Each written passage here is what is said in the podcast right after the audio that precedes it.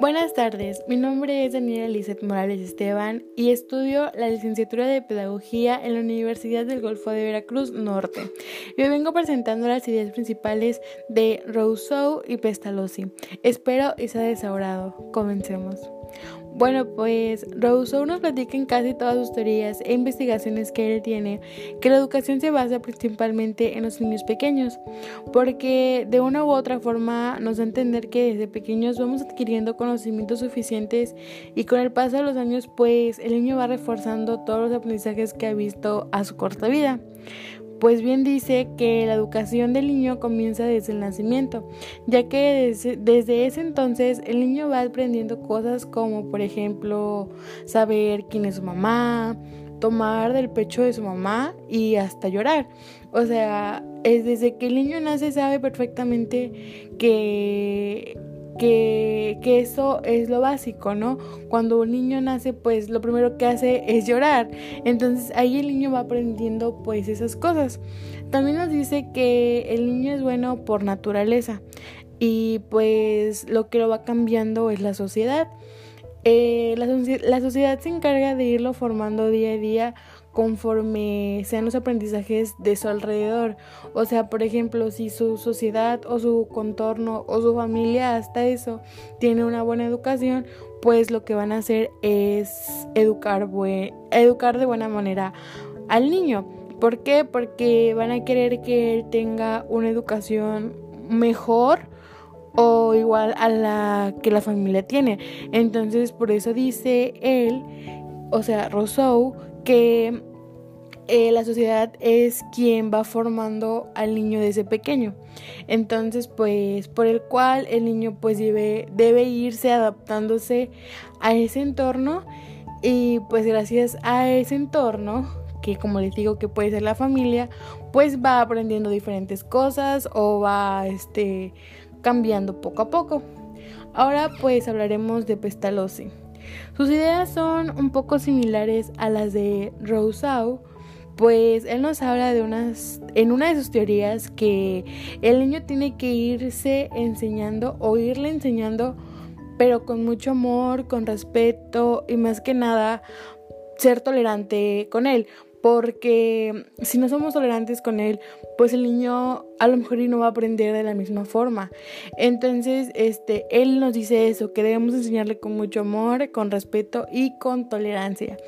Para que el niño pueda aprender de mejor manera, se pueden ocupar diferentes enseñanzas que pueden ser eh, materiales didácticos para que así se le haga más fácil y divertido al momento de pues estarle enseñando las cosas.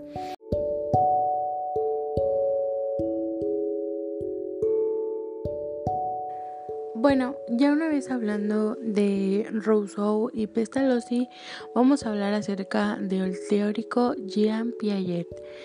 Jean Piaget elabora una propuesta de desarrollo basada en el modelo biológico de adaptación.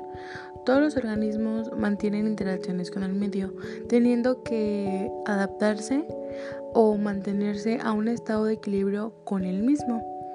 La inteligencia o conocimiento es la forma más compleja de adaptarse a un organismo complejo de un medio más complejo. La adaptación decía él que consistía en un doble proceso de asimilación, que es la integración de información en el esquemático cognitivo del organismo, y la acomodación, que es reorganización de esquematismo cognitivo del organismo. Estos dos son procesos simultáneos y complementarios. Eh, Jean Piaget tenía varias como que factores que, que él, él los consideraba para el desarrollo que eran cuatro factores. Era la maduración, la interacción en el medio físico, la interacción en el medio social y la equilibración. Estos cuatro factores ayudaban a desarrollarse, pues se podría decir que más fácil y más rápido para que pues todos los niños se podían desarrollar de una misma manera o porque para que todos pudiéramos estar bien con un buen desarrollo.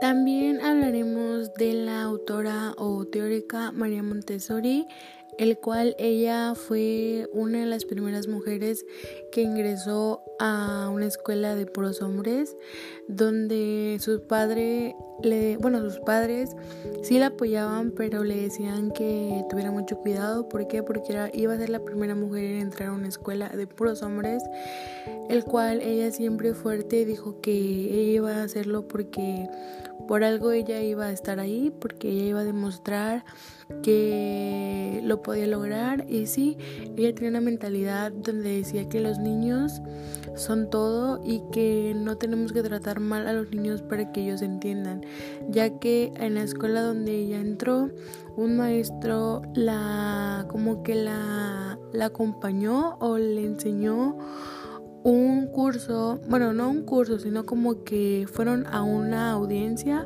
a una plática, donde veían a los niños no enfermitos, pero que tenían menos capacidad. Entonces ella desde ahí se dedicó con ellos y siempre dijo que ellos eran los más importantes y por eso ella creó una escuela en el cual esos niños podían este sentirse libres sin necesidad de que todos estuvieran atrás de ellos. Entonces ella era una buena, un buen ejemplo a seguir, la verdad.